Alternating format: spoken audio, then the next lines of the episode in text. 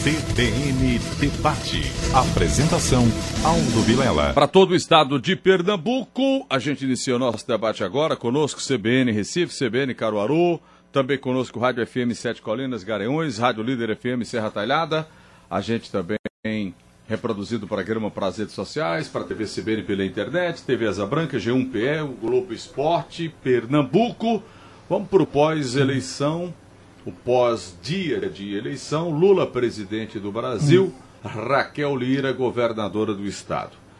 Eli Ferreira, professor e cientista político, Tiago Monteiro, professor de economia, Arthur Leandro, cientista político. Eli, bom dia, obrigado pela presença. Bom dia, Aldo. Bom dia, Arthur. Bom dia, Tiago, ouvintes da CBN. Tiago, bom dia. Bom dia, Aldo. Bom dia a todos.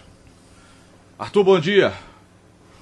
Bom dia, Aldo, Eli, Tiago é todos que nos acompanham. Prazer é. estar com vocês. No meio de dois cientistas políticos, eu trouxe um professor de economia, porque a gente tem que fazer muita conta para para ver como é que fica essa coisa agora, né, não, Eli?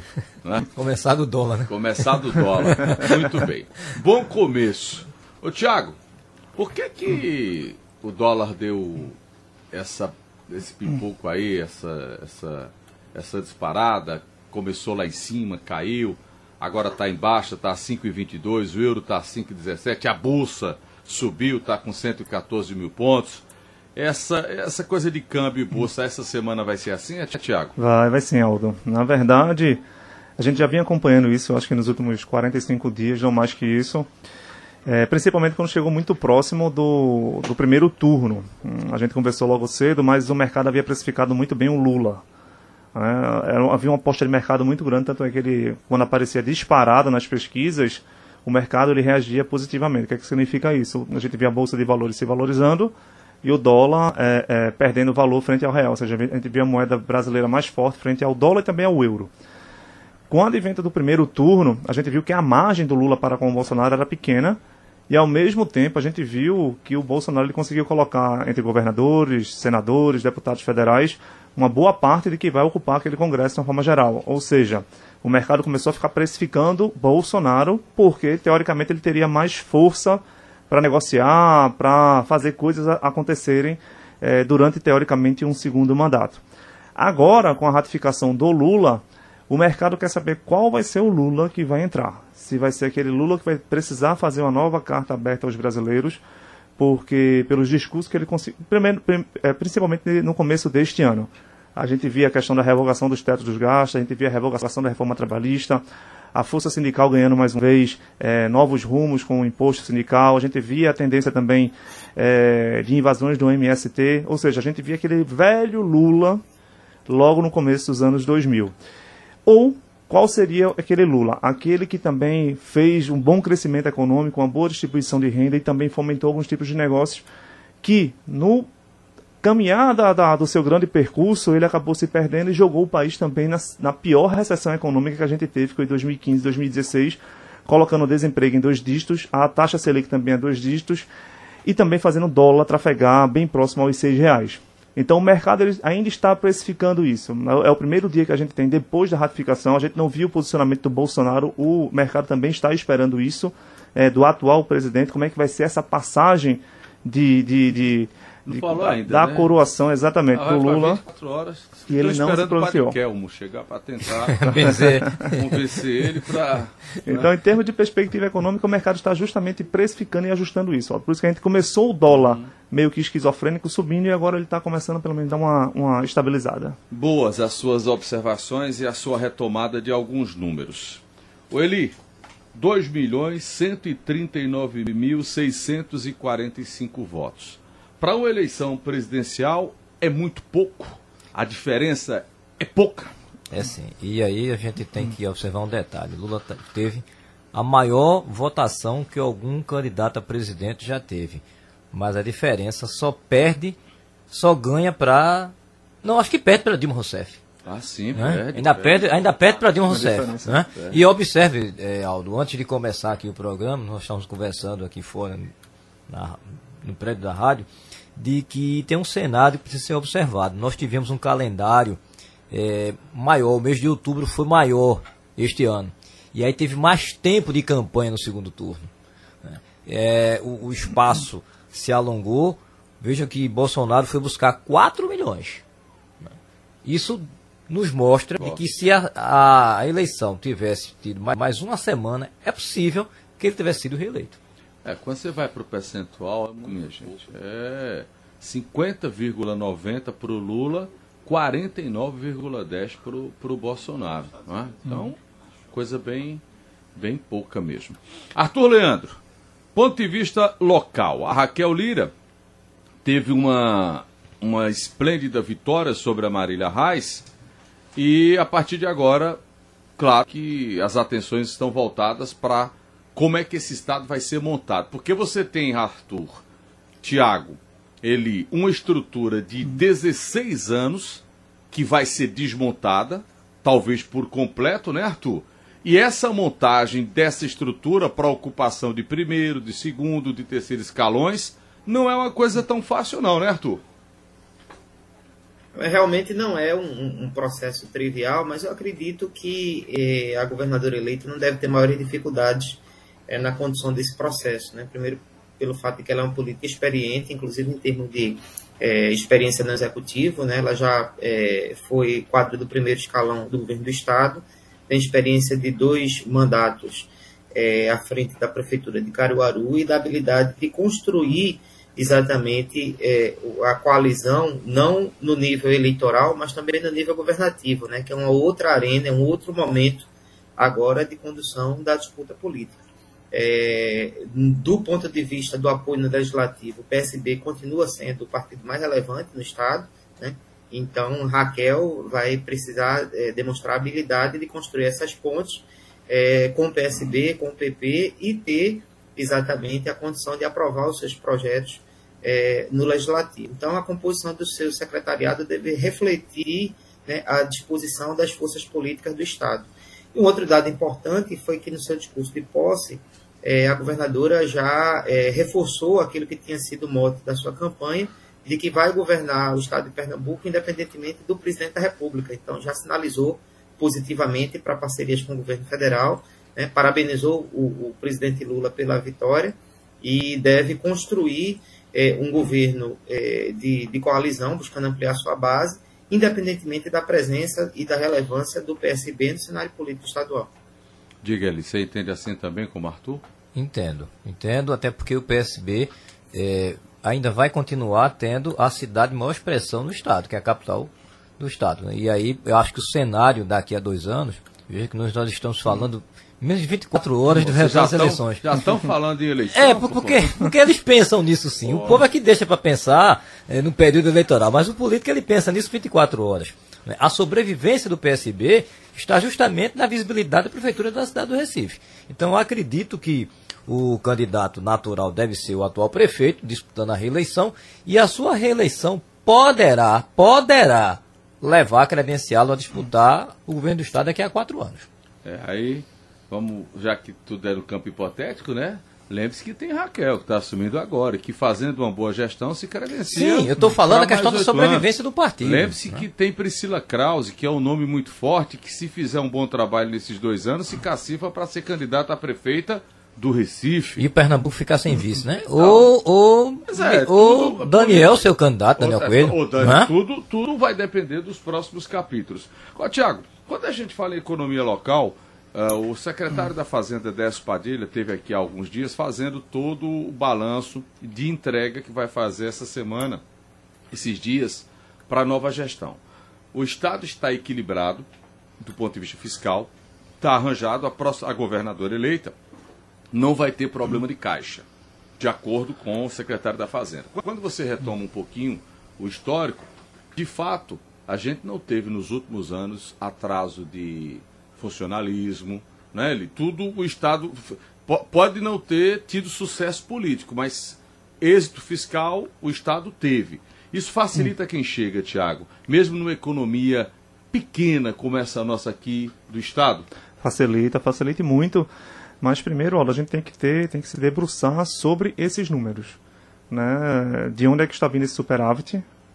É, quais são os principais gargalos? Acho que você recorda que a gente sempre conversou que um dos principais gargalos em termos de Estado aqui é a questão previdenciária. é, é um gargalo não só é, é, local, mas nacional como um todo. E ela precisa se debruçar frente a esses números. Ela é uma política habilidosa demais, ela é literalmente política.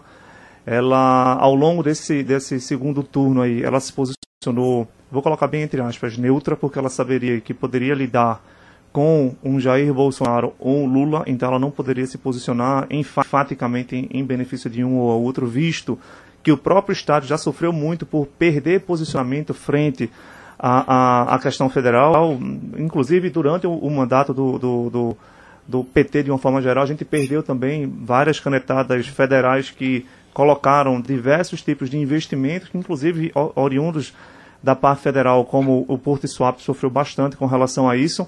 Então ela precisou se posicionar muito bem.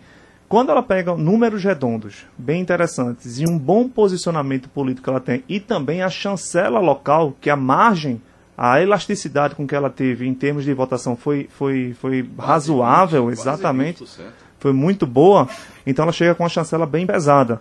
E lembrando que no primeiro turno. O Estado está com poder de endividamento. Isso, né? exatamente. Dinheiro, e ela tem uma chancela. Nota, né? E ela tem uma chancela muito boa do próprio povo que, que a colocou lá.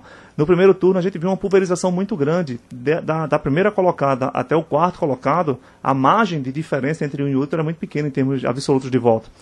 Então ela chegou e ela conseguiu aglutinar parte dos votos do Miguel, parte dos votos do Danilo. O antipetismo também funcionou isso. E o petismo também funcionou por parte da Marília, tanto é que ela bateu bastante em ser petista, em ter alinhamento com o Lula mas acho que a Raquel ela chega muito forte e com números interessantes para o nosso estado, ou seja, ela tem é, um bom subsídio para fazer um bom trabalho aqui e daqui a quatro anos, né, né a gente precisa já chancelar com relação a isso. De onde é que esse estado pode gerar dinheiro? É Ele... Energia eólica, energia pode, solar? A solar principalmente. É... A eólica a gente ainda perde um pouquinho para para o Ceará, né? Que o Ceará, se o cara colocar um ventilador, acho que gera mais energia do que Pernambuco como um todo aqui. Mas se você for olhar o mapa de calor do estado de Pernambuco, quando a gente se afasta um pouquinho mais do litoral, fica uma mancha, não é nem vermelha, ela é roxa para preta, de tão quente que é, e da incidência também dos raios solares. Né? Então, se a gente olhar com carinho com essa tecnologia, além de melhorar a qualidade da energia fornecida, isso pode gerar é, bons rendimentos para o nosso estado. Arthur, pelo que você acompanhou na campanha, Eli a, a agora governadora eleita Raquel apresentou um bom plano de governo, Arthur? Tá, tá fechado, Arthur, seu microfone. Microfone fechado aqui. Bem, ah, quando a gente olha o, a, a, plataforma, as diretrizes gerais da plataforma dos principais candidatos, dos que estavam presentes no primeiro turno, a gente não via grandes incompatibilidades. Né? Em alguns momentos ficava difícil até identificar qual era o programa de quem, né? do ponto de vista das diretrizes de governança. Então, é, o programa de governo de, da, da governadora Raquel Lira é bom, um, um, tanto enigmático do ponto de vista de compensação é, do déficit fiscal do Estado. Né? O Estado tem um problema de endividamento sério é, e tem a necessidade de realização de investimentos. Né? Nós tivemos a situação no fim do, do mandato agora de, de Paulo Câmara, né? um impacto na redução da arrecadação de ICMS em função do PLP 18, que foi exatamente a, a criação do teto da alíquota para a cobrança é, do imposto nos combustíveis. Né? Então, é, isso gera, isso rebate em dificuldade do ponto de vista do planejamento fiscal, que nós sabemos que é o coração é, de qualquer governo de sucesso, é exatamente ter capacidade de investimento e equilíbrio das contas públicas.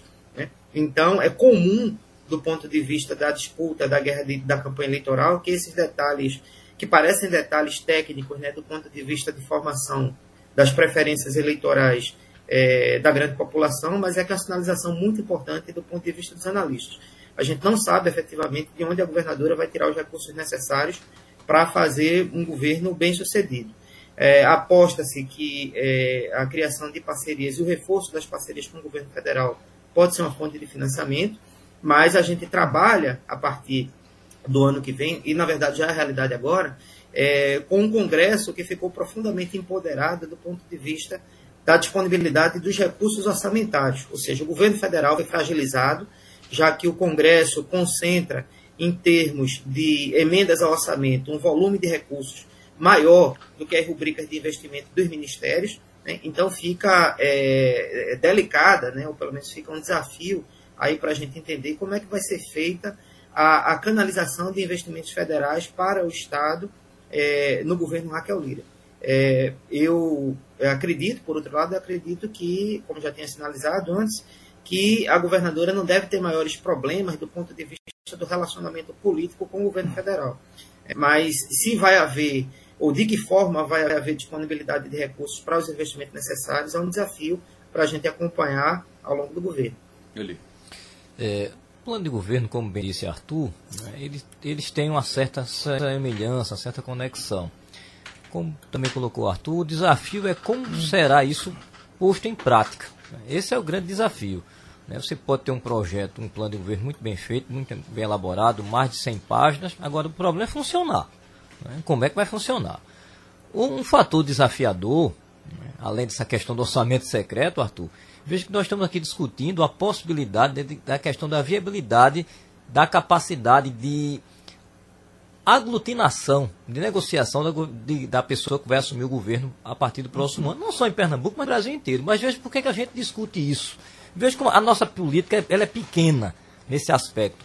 Porque existe um fator que, infelizmente, campeia na história do Brasil: a ausência de espírito público. Então, quem governa fica praticamente na dependência do outro né, por conta da falta de espírito público. Quem é do meu lado, eu ajudo. Quem não é, se eu puder prejudicar, eu prejudico. É. E tem um detalhe, viu, Liz? Se me permita, Aldo. É, Pensei que boa... estava mudando. Não. E, e boa parte também do, dos governadores é, foram eleitos com a base do Bolsonaro. Então o Lula, ele é de uma base de esquerda e boa parte dos governadores foi eleito com a base de direita, né? principalmente se a gente fizer um eixo sul e sudeste. E essa, essa habilidade de negociação não vai ficar somente com a Raquel. Também vai ficar direcionado a esses novos players que estão entrando. Então, por exemplo, tem pessoas pesadíssimas, como o caso do Tarcísio lá em São Paulo. Sim. É, a gente vê o, o Zema também em Minas, que é um estado estratégico demais para as eleições. Está provando que quem ganha em Minas ganha Isso, eleição para presidente. Né? Nunca antes na história desse país, né? Alguém ganhou presidente sem ganhar Minas. E o, e o, o, o Lula, ele sabe que ele é fortíssimo aqui no, no, Nordeste. Os números já demonstraram isso, sem ele precisar fazer muito esforço. E a gente sabe que ele gosta muito de deixar legados. Né? Ele não vai ficar somente quatro anos no poder. Ele que eu falo no PT. Ele quer perdurar, ele quer uma, uma, uma exacerbação do, do, do da, da, dessa marcha vermelha aqui no nosso país.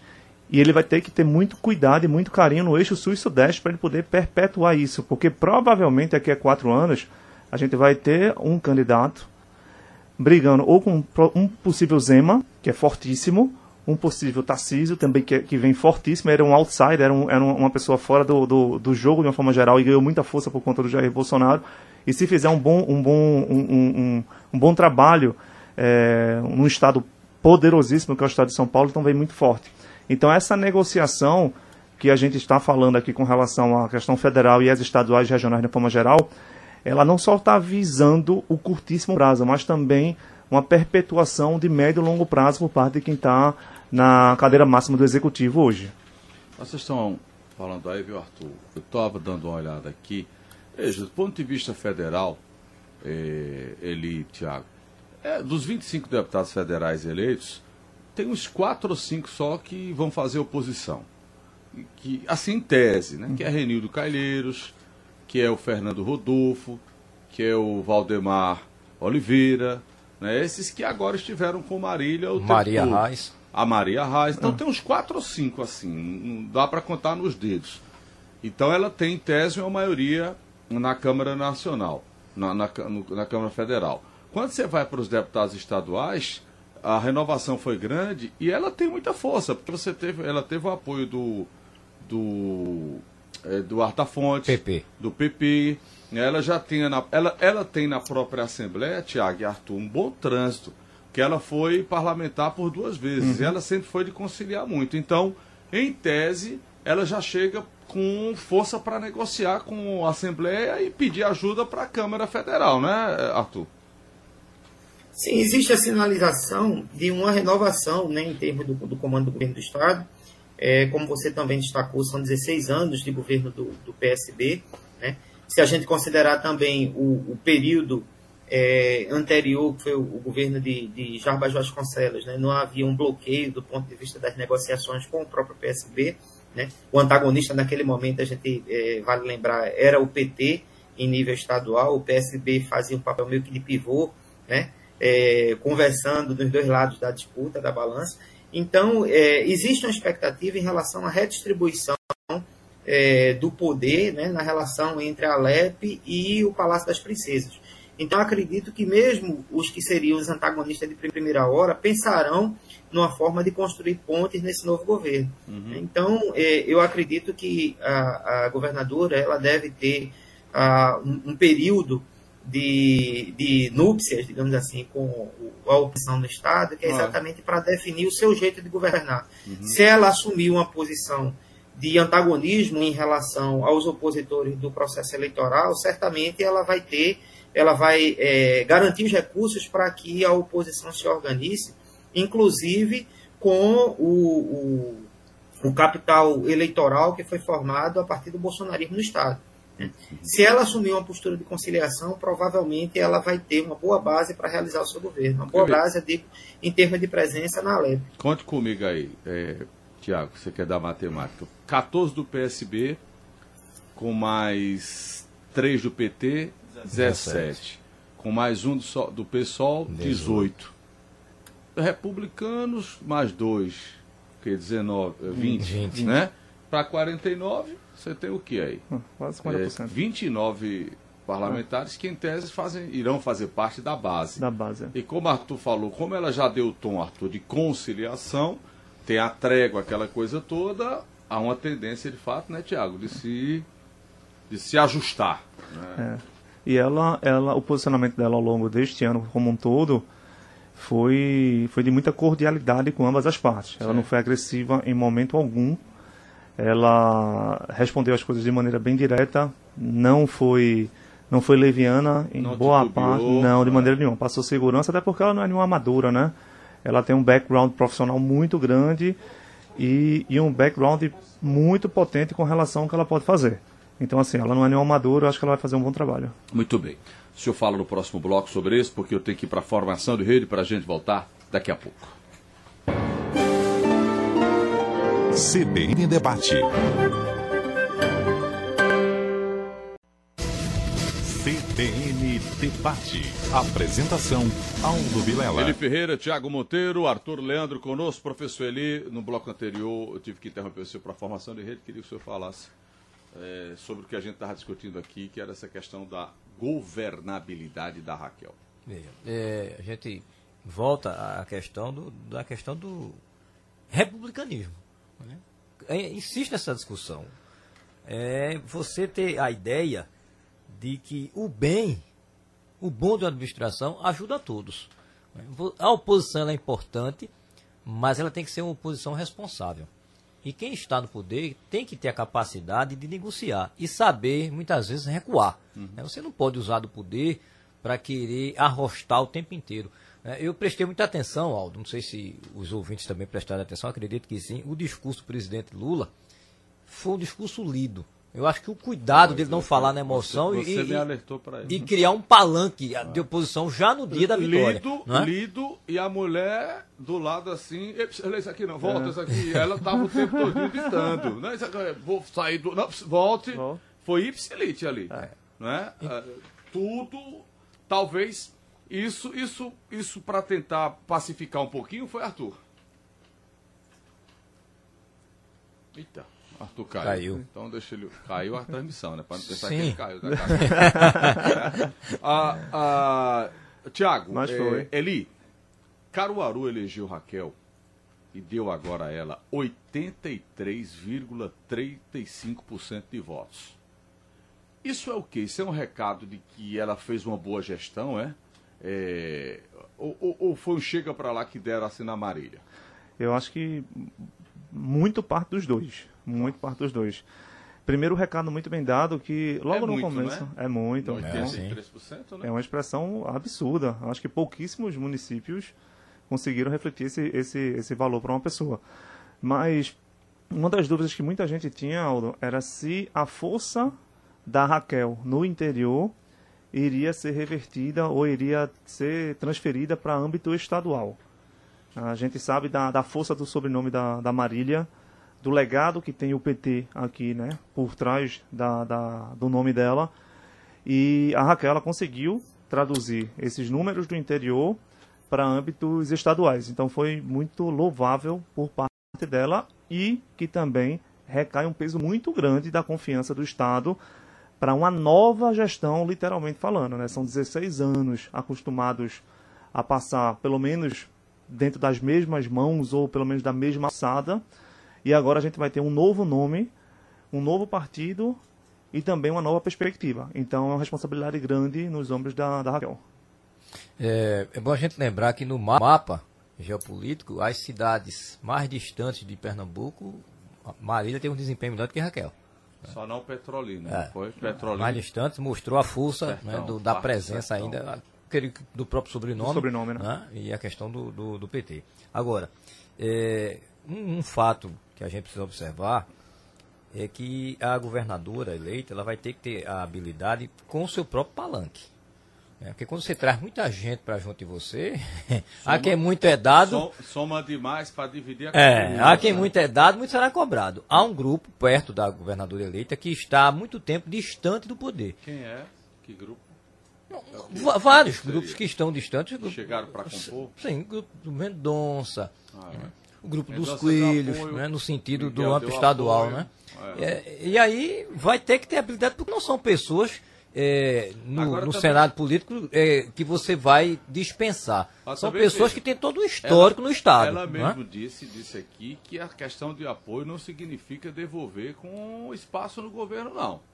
Foi o que ela disse aqui, que não troca apoio por espaço. Vamos aguardar, né? É, carro, não, né? claro que isso se aguarda. Diga, Arthur, a gente falava sobre a votação expressiva dela lá em Caruaru, a que se deve os 84%, na sua opinião? É, basicamente é o fato de que é, a sua principal base política era exatamente o, o a região da Agreste. Né, gestão, Caruaru. você fala? Não apenas gestão, né, o recall é um elemento muito forte, mas o fato de que a influência política, é, base nas câmaras municipais, lideranças locais, então o, o grau é, de prestígio político, não só em Caruaru, mas na região, era muito grande. Ainda existe um outro fator né, que é importante a gente destacar, o fato de que a região agreste do Estado foi a região que teve a maior inclinação bolsonarista né, na disposição do Estado e, é, consequentemente, era uma região onde era de se esperar que é, Marília Arraes fosse a candidata mais rejeitada nesse segundo turno. Né. O segundo turno tem a particularidade de que é, normalmente cada voto conta dois, né?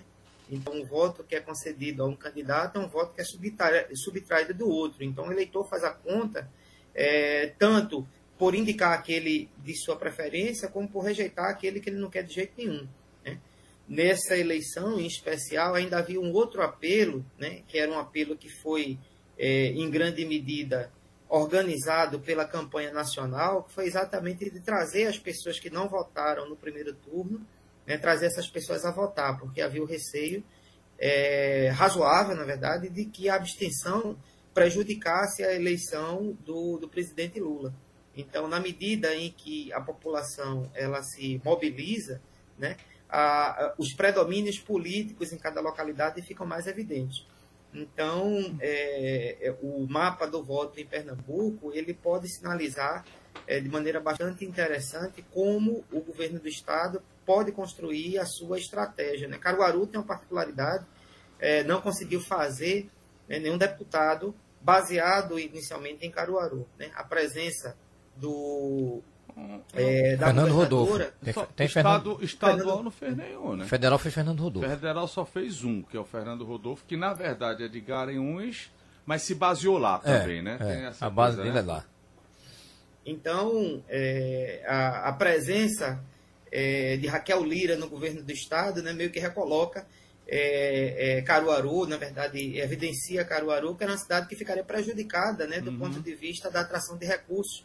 Né? Raquel Lira vai ter essa função de irradiar, digamos, a partir do seu, do seu prestígio político em Caruaru, né, um governo que tem a cara de todas as regiões do estado. Você estava falando de Caruaru, pelas conversas que eu tive, e ele sabe mais do que eu, é, O Rodrigo Pinheiro, que é o prefeito de lá, não estava é, não estava nessa campanha da Raquel de cabeça, não. Muita reclamação de que ele não tinha chamado na grande, que ele era o vice dela. É. Né? E, e, ontem ele estava na, na, no anúncio, do, na comemoração lá no hotel, estava ele lá atrás, mas a informação que a gente tem de bastidor é que ele não se empenhou como deveria ter se empenhar, como fez o prefeito de Petrolina, o, o é, Simão Durão, Durão. Né? No, na questão do Miguel. Porque o Miguel saiu e ele, eh, tanto é que ele deu a vitória, ele estava o tempo todinho. Então, é como você falou, né, Arthur? Vamos ver como é que vai se configurar agora essa questão de Caruaru. Porque Caruaru não, não tem mais deputado estadual ou tem alguns? Tem não. Não, tem não. Não tem nenhum. Perdeu Zé Queiroz, perdeu Tony Gel, é. Né? É, não conseguiram a reeleição. E, e, no federal, perdeu também Vônei Queiroz, só ficou o Fernando Rodolfo. O Fernando e há quem diga que já é pré-candidato é, à prefeitura. Vai ter que há quem fala, vai né? esquentar nome, né? É. Ele, agora veja, ele foi um deputado, ele, foi, ele teve 6 mil votos agora em Caruaru. É muito pouco, 6 mil votos. Não é nada. Não cacifa você para ser candidato a prefeito. Só que ele vai entrar para poder esquentar nome, evidentemente, porque ele não perde nada, tem uhum. mandato aí uhum. garantido, né? Isso é natural eh, que, que seja dessa maneira. É, Tiago, você falava nessa questão, e a gente falava no primeiro bloco, o Estado está equilibrado, o Estado tem como trazer dinheiro. Uh, é muito importante essa afinação dela com o Lula, ela já disse que vai conversar, que não tem essa coisa. E a campanha toda ela disse isso. Tudo indica que ela tem um bom relacionamento, né, Arthur? Porque o Lula é muito amigo do pai dela, do, do, do, do João Lira. Do João Lira. Não é? Uh, Existem as ligações de Fernando Lira, que era é. tio dela. Principalmente de Fernando. Né? né? E era muito ligado também. Então, isso pode facilitar esse diálogo e trazer dinheiro para cá, Tiago? Pode, pode sim. A gente está falando, Aldo, de de uma pessoa que é um exponencial na arte da articulação e da negociação política, que é o Lula. Né? Você tem um, uma pessoa que não é amadora e sabe exatamente onde está pisando, e nós estamos falando do estado dele. Então, ele, ele provavelmente vai ter, pelo menos, conversas iniciais para tentar trazer algum tipo de alinhamento. Ele sabe também que do outro lado existe, vai existir uma cobrança muito grande, que é o partido dele, que é o, o PT, com relação a Marília ou os próximos passos do partido aqui internamente, até porque é, daqui a dois anos vai ter prefeitura e daqui a quatro anos vai ter um novo, um novo pleito. e a gente precisa pensar. Bota a Copa do Mundo. Né? A gente precisa pensar isso porque é o seguinte, Aldo. Vamos imaginar um, uma, um bom relacionamento da Raquel com o próprio Lula, um bom desenvolvimento da Raquel e do Estado com o nome da Raquel e sem a chancela do PT por trás disso. Sim. Então, ele vai estar tá dando munição pesada para o PT não voltar para cá, para o Estado. O PT se fragilizar no próprio Estado Exatamente. Dele. Então, a articulação política, ela, ela, ela perpassa para uma coisa que é acima de um Estado, acima de um bem público como um todo. A gente está falando de articulação política. E a política no Brasil, a gente sabe que ela é muito estranha. Né? Para ver, Geli. A salvação do PSDB, Arthur, foi a vitória da Raquel aqui. É, Diga-se de passagem, eu não via. Nacional. Diga-se de passagem, eu não vi os grandes nomes do PSDB por aqui, né? Estão não, aparecendo agora, né? Só tava. O, quem salvou a vida do Bruno Araújo foi ela, Arthur. É. Porque o, o, Bruno entrou, desde que o Bruno entrou no PSB, PSDB, PSDB. O, o, PSDB só fez cair, meu amigo. Cair, cair, cair, perdeu São Paulo. E, e quando você faz o retrato de Brasil, onde o PSDB agora vai ter que se pegar mesmo é com o Raquel em Pernambuco, né, Arthur? Isso.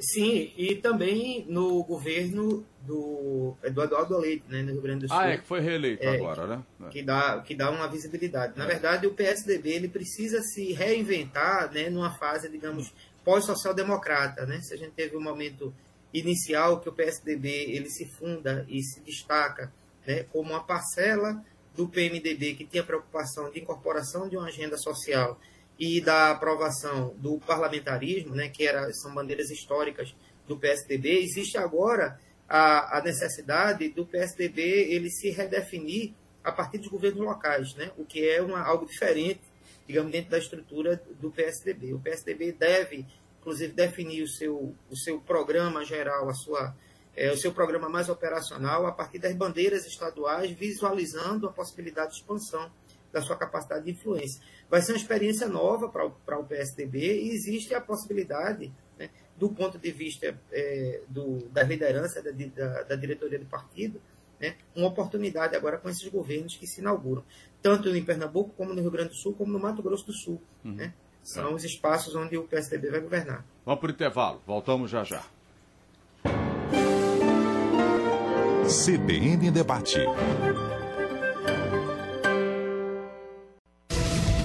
CBN Debate.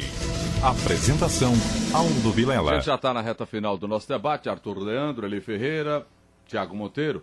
Eli, já dá para começar a especular. E aí o termo é esse mesmo.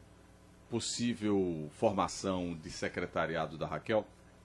Não, eu acho não. Acho que é tudo. É mais fácil a gente especular no Senado Federal do que no estadual.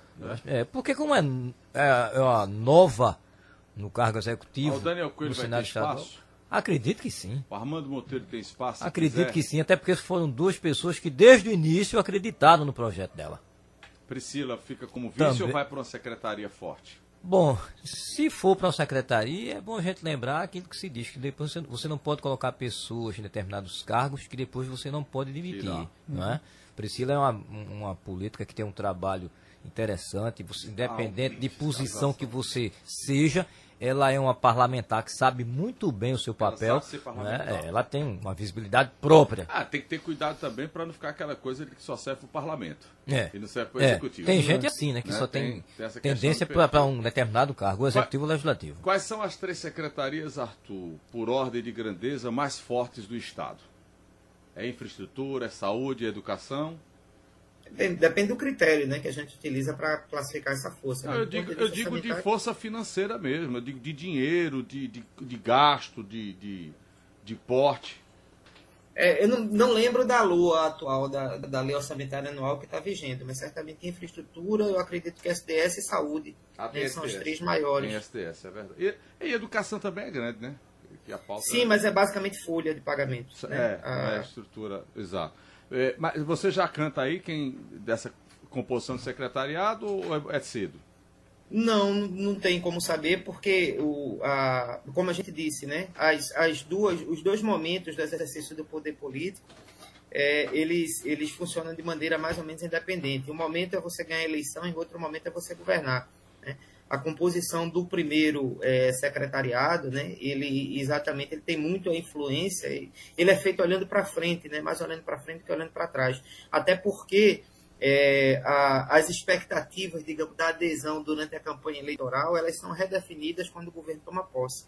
Então, é, as negociações devem começar, eu acredito que a partir, ou, ou se engrenar de maneira mais intensa, a partir da semana que vem, porque é, nós temos uma particularidade também no futuro governo Raquel, que é o, o fato de que ela deve, agora, ela deve efetivamente tirar o momento de luto, né? Que ela praticamente é. não teve a oportunidade de viver é. agora, o luto como, como tragédia pessoal, digamos é, assim. Acho que ela vai descansar uns dias e depois voltar a negociar.